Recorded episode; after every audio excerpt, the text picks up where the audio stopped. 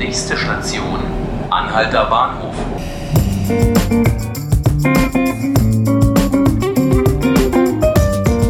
Hallo und herzlich willkommen zu 5 Minuten Berlin, dem Tagesspiegel-Podcast.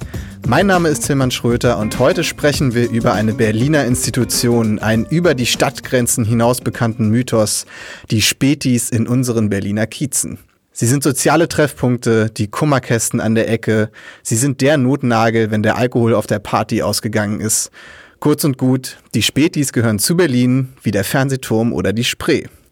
Am Mittwoch nun wurde ein Urteil vom Landesverwaltungsgericht veröffentlicht, das den kleinen Läden künftig verbieten soll, an Sonn- und Feiertagen geöffnet zu sein. Was es damit auf sich hat und was das für die Zukunft der Spätis bedeutet, möchte ich heute mit meiner Kollegin Ann-Kathrin Hipp von unserem Tagesspiegel Checkpoint Team besprechen. Hallo Ann-Kathrin. Hallo. Ann-Kathrin, du hast die Situation mit den Spätis in den letzten Tagen im Blick gehabt. Äh, kannst du kurz erzählen, was es mit diesem Urteil auf sich hat und wie es überhaupt zu dieser Klage kam? Genau.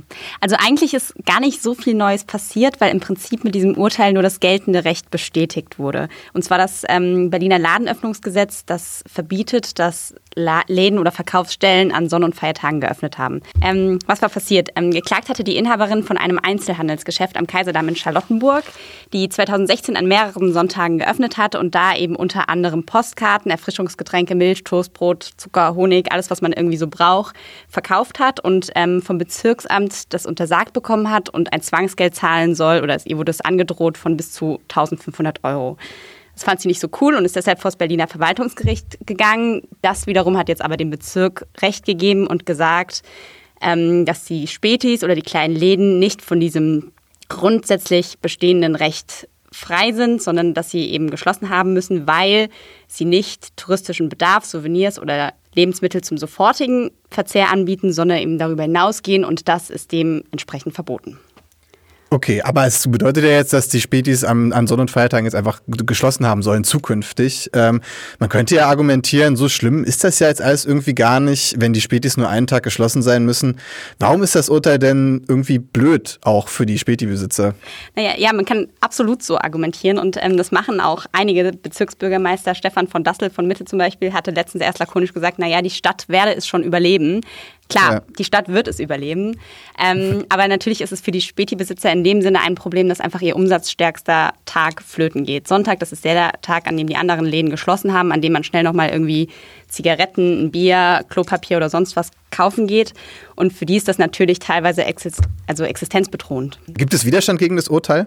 Naja, den Widerstand gab es im Prinzip schon vorher. Also ähm, schon im Juni sind ganz viele Späti-Besitzer, ich glaube es waren knapp 100, ähm, auf den Hermannplatz gegangen und haben demonstriert dafür, dass sie eben sonntags öffnen dürfen. Und da war eben auch ganz klar der Tenor, hey, das ist für uns wichtig, wir brauchen das, bitte ändert das Gesetz. Die Parteien aus dem Berliner Senat oder auch die Berliner Parteien werden sich ja sicherlich dazu geäußert haben. Was gibt es da für Stimmen gerade aus der Politik?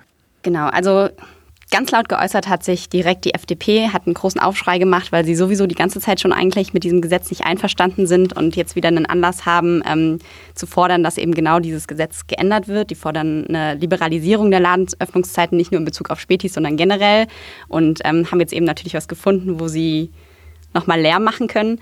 Ähm, bei den anderen Parteien sah es tatsächlich verhaltener aus. Also CDU ist sich irgendwie unsicher. Ähm, Wirtschaftspolitiker Christian Greff aus Marzahn hatte gesagt, das Urteil sei nicht lebensnah, hat aber auch nicht konkret gesagt, was man ändern soll. Ebenso ist es bei den Grünen, da hat sich auch Ramona Popp eher verhalten geäußert. Natürlich gehört für die auch irgendwie der Späti zum Kiez, zu Berlin dazu, aber so richtig einen Schritt vorwärts gehen die auch nicht. Und wer absolut dagegen ist und am bestehenden Gesetz ähm, festhalten will, das sind äh, Linke und SPD. Die halten das alles für richtig und ähm, genau, wollen nichts ändern. Okay.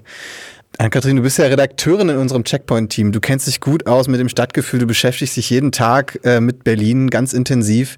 Welche Bedeutung würdest du sagen, haben denn die Spätis für die Stadt? Was bedeutet das für das Berliner Lebensgefühl?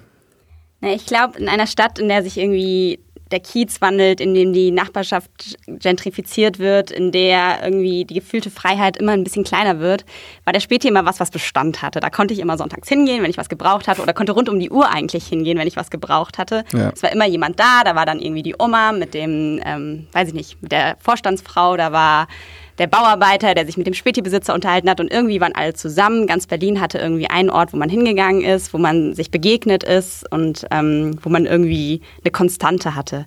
Und das geht jetzt so ein bisschen verloren. Also es geht einfach auch ein Stück Berliner Freiheit mit diesem Urteil verloren, was völlig unabhängig davon ist, ob jetzt irgendwie man sonntags noch zum Laden gehen kann und was kaufen kann, sondern was einfach mit dem, mit dem Gefühl, mit der Emotion dieser Stadt zu tun hat. Und ich glaube, es gibt jetzt zwei Möglichkeiten. Ich meine, auf der einen Seite, man kann darauf hoffen, das Gesetz gibt es schon die ganze Zeit. Es wurde nicht sehr restriktiv verfolgt. Man kann darauf hoffen, dass das jetzt einfach so bleibt, dass alles bleibt, wie es ist. Die Spätbesitzer sich mit Walkie-Talkies weiterhin davor warnen, ob das Ordnungsamt vorbeikommt oder nicht und ähm, darauf hoffen, dass sie keine Strafen bekommen. Oder man kann sich überlegen, ob man ein Stück Berlin, wie es jetzt ist, weiterhin erhalten will, indem man ein Gesetz ändert. Und ich glaube, dafür wäre es jetzt vielleicht an der Zeit. Okay, dann hoffen wir mal, dass die Berliner Späti-Kultur weiterhin echtes Markenzeichen bleibt. Vielen Dank für das Gespräch, Ann-Kathrin. Gerne. Und das war's mit den 5 Minuten Berlin. Am Montag begrüßt Sie hier meine Kollegin Nantke Garrels. Ich bedanke mich bei Ihnen fürs Zuhören und wünsche Ihnen noch einen schönen Tag.